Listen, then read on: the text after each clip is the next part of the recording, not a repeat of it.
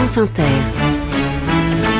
Émission spéciale. Un débat consacré évidemment aux suites de l'attaque du Hamas contre Israël. Je rappelle le bilan provisoire côté israélien, 700 morts, plus de 2000 blessés et une centaine d'otages aux mains du Hamas. Le premier ministre israélien Benjamin Netanyahou a prévenu que son pays entrait en guerre, une guerre longue. Les premiers raids israéliens ont été lancés contre la bande de Gaza. On y dénombre 400 morts palestiniens et 2300 blessés. Beaucoup de questions à poser à nos deux invités invité ce matin Dov Alfon, le directeur du quotidien Libération, ancien directeur de la rédaction du quotidien israélien Haaretz, et Pierre Aski, qui est éditorialiste à France Inter, président de Reporters sans frontières, ancien correspondant à de Libération à Jérusalem pendant les accords d'Oslo, c'était il y a longtemps maintenant, 1993-1995. Bonjour à tous les deux et merci d'être là ce matin avant de revenir aux origines de cette attaque et aux défaillances éventuelles du renseignement israélien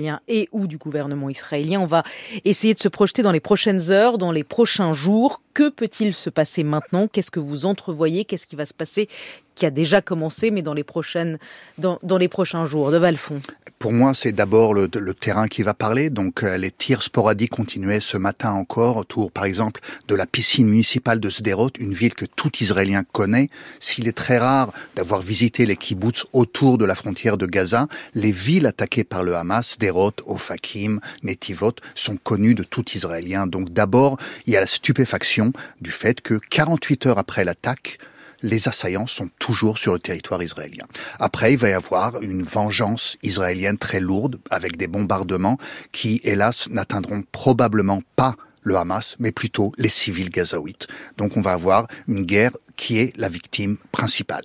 On va avoir une guerre d'images, chacun va se placer dans ce contexte en disant c'est moi la victime de l'agression de l'autre, et euh, bien entendu, euh, les images vont être terribles. Vous pensez que la guerre se restera sur Gaza elle-même ou ça peut s'étendre au territoire, ça peut devenir une guerre régionale? Je pense que ici et là, des Palestiniens euh, de Cisjordanie et, et certains euh, militants du, de Hezbollah au Liban voudront euh, participer à, à, à cette, euh, à, à, cette attaque du Hamas par, par proxy, mais non, je, je, ne crois pas que le conflit va s'étendre mmh. au-delà de cela. Pierre Aski, qu'est-ce que vous voyez dans les heures, les jours qui viennent? Alors, la, la question, c'est maintenant les préparatifs pour une offensive terrestre. Et, c'est là qu'on va rentrer dans une nouvelle phase de ce conflit, parce qu'on sait très bien euh, que euh, les raids aériens qui sont menés depuis maintenant 48 heures ne régleront pas la question des infrastructures et, de, et, de, et du leadership du Hamas, que ça ne peut être euh, fait du point de vue israélien que par une opération terrestre, parce que le Hamas, il faut le savoir, a construit une infrastructure souterraine de, de tunnels, de grottes, de, qui est incroyable et qui lui permet d'échapper au, au bombardement aérien. Et effectivement, ce sont essentiellement les infrastructures civiles, donc le chaos qui est en train d'être. Donc ils vont rentrer dans Gaza. Ils vont rentrer. Ils en étaient sortis en 2005. Ils vont rentrer à nouveau dans Gaza. Les Israéliens, qu'est-ce qui va se passer à, à votre sens Et, et c'est là qu'on va retrouver le cauchemar qu'a connu l'armée israélienne par le passé. Pourquoi elle en est partie? Parce que Gaza était euh, un, un, enfer pour l'armée israélienne qui était obligée de faire à la fois un travail de, de police et un travail de, de militaire dans une zone à la densité de population colossale et avec euh, une hostilité euh, générale de toute la population. Donc euh, ça va être un travail immeuble par immeuble, cave par cave, qui va être très compliqué et qui va être très meurtrier, à la fois pour les Israéliens et pour les Palestiniens. Dov euh, le, le, traumatisme est-il immense en Israël? Et, et, si oui, il tient à quoi? Comment le décririez-vous? Déjà, il y a et, et, et tout simplement le traumatisme des, des, des accidents de l'histoire passée. Donc on a bien sûr la guerre du Kippour en 1973 qu'on a souvent considéré comme une anomalie dans l'histoire victorieuse d'Israël. C'est vrai, trois armées ont réussi à se coordonner pour nous attaquer mais c'était le jour le plus saint du judaïsme, nous étions arrogants, nous n'avions pas les, les services de renseignement électroniques et, et, et humains et que là... nous avons aujourd'hui. Là, donc, c'est d'abord le choc de ce retour. Euh, ce n'est pas par hasard, n'est-ce pas, que l'attaque a eu lieu exactement 50 ans après la guerre du Kippour. Il est évident que dans cette guerre de propagande que le Hamas veut mener avec Israël, la date a été choisie exactement pour les mêmes raisons. Donc c'est d'abord plonger tout Israélien dans un traumatisme historique, ce qui vous aveugle, ce qui vous euh, met dans une position où vous n'allez pas prendre les bonnes décisions rationnelles qui s'imposent. Pierre l'a mentionné, une offensive terrestre militaire à Gaza euh, serait impensable il y a deux semaines, serait impensable en fait il y a 48 heures. Et maintenant, c'est une possibilité euh, que, que le gouvernement israélien risque de prendre. Le traumatisme. Mais pour vous, une, ce, ce, serait une erreur? Oui, bien sûr. Il ne faut pas faire d'opération terrestre à Gaza Bien sûr que ce serait une, erreur. Mais que peuvent-ils faire autrement après ce qui s'est passé, Davalfond bah, Je pense que déjà, euh, il y a cette, ces, ces moments très difficiles qui attendent la société israélienne. Il y a 103 téléphones portables privés d'Israéliens retenus avec les otages à Gaza. Euh, on le sait, un des terroristes qui venait d'abattre euh, une vieille femme euh, dans l'un des kibbutz euh, de la région euh, a saisi son téléphone, a photographié le corps et l'a posté sur le propre Facebook de cette vieille dame. Et donc nous allons avoir maintenant ceci multiplié par 100 nous allons avoir des images terribles.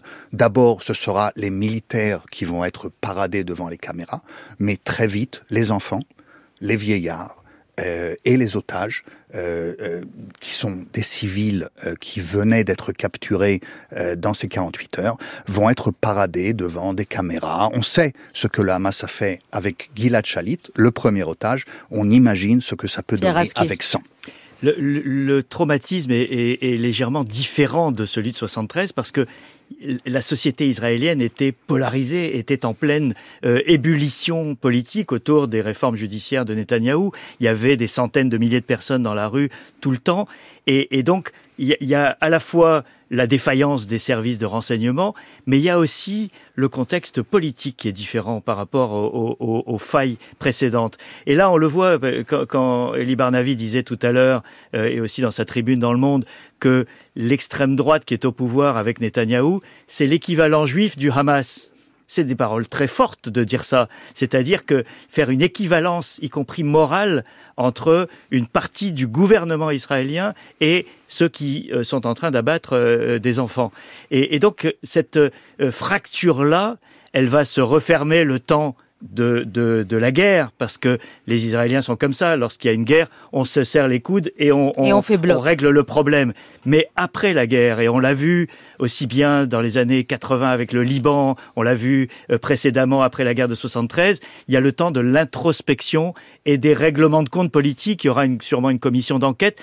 Et donc la, la question euh, euh, qui était posée depuis des mois en Israël, c'est quel Israël sortira de cette crise politique? Maintenant, c'est quel Israël sortira à la fois de la crise politique et de cette guerre. Mais la grande question, et c'est vrai que c'est la grande question entêtante depuis 48 heures de Valfond, et j'imagine que vous l'avez, vous vous la posez, comment est-ce possible qu'Israël n'ait pas vu venir les choses, qu'une attaque de telle, d'une telle ampleur ait pu atteindre cette, euh, ce pays qui, qui, qui, qui, qui dit à juste titre être la plus grande puissance militaire de la région, être la plus grande puissance technologique de la région. Qu'est-ce qui s'est passé? Comment c'est possible? Est-ce que c'est une défaillance des services de renseignement qui n'ont pas vu les choses? Est-ce que c'est est-ce que les services de renseignement ont prévenu Netanyahou et le gouvernement? Et le gouvernement a sous-estimé Qu'est-ce que vous, Quelle est la thèse qui est bah, juste à votre avis? C'est un peu les deux. Nous avons des premières informations, comme Pierre l'a dit. Il y aura une commission d'enquête judiciaire probablement avec un juge de la Cour suprême et donc on aura toutes les réponses. Mais pour l'instant, nous savons déjà que la moitié des effectifs le long de cette frontière étaient en vacances euh, pour la fête religieuse de Simchat Torah. C'est quelque chose de nouveau. C'est l'effet religieux en Israël. Il y a 20 ans, il y aurait eu très exactement un dixième des effectifs en vacances euh, un week-end pareil. Il y en a maintenant la moitié parce que les rabbins forcent Tsahal à libérer des soldats pour les fêtes religieuses. Donc déjà, première signification. Deuxième signification, c'est l'arrogance et l'aveuglement d'une puissance qui se croit euh, invincible. Invulnérable. Invulnérable. L'ubris sécuritaire que pointait euh, Charles Anderlin il y a quelques jours dans un entretien. Pierre Aski, c'est oui, ça tout, tout à fait. Je pense que euh, Israël a, a, fait un pari euh, euh, si on refait l'histoire, il y a eu l'échec des accords d'Oslo et, et, donc cette idée que la paix est impossible. Et donc depuis 30 ans, Israël vit avec cette idée que on peut contenir le problème palestinien. Euh, Gaza est derrière euh, euh, des barrières qui ont coûté des milliards et qui sont bourrées d'électronique. La Cisjordanie, il y a le, le, le, le quadrillage des colons et, et la sécurité qui fait que la violence peut être maintenue à un niveau euh, euh, limité et que tout ça pourra durer pour l'éternité. Et, c'est ça qui s'est fracassé euh, samedi, c'est que euh, cet équilibre de la terreur qui est basé sur la supériorité d'Israël ne fonctionne pas. Sans, et donc c'est le retour de la nécessité euh, peut-être d'un accord politique et de trouver une solution politique. Vous arrivez, vous arrivez à avoir du bien qui sorte du mal. Mais, vous mais arrivez à avoir. Je, vous allez me prendre l'exemple historique de, de, de après, après, après 73. Après 73. Après la guerre ça, du Kippour, ça, ça, a donné sa date la négociation de paix qui, est, qui ont fait sa date et sa date a fait l'accord de 79. Sa date a, a, fait le plus grand défi sécuritaire qu'Israël ait connu avec euh, sa traversée du canal de Suez.